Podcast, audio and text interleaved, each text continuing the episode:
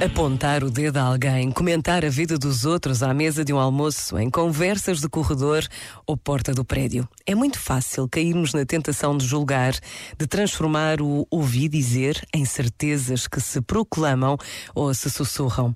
Mas todos sabemos como nos podemos enganar ou fazer julgamentos precipitados. Por vezes, basta esta pausa para nos interrogarmos e nos decidirmos a calar esta ou aquela palavra. E Deus permanece.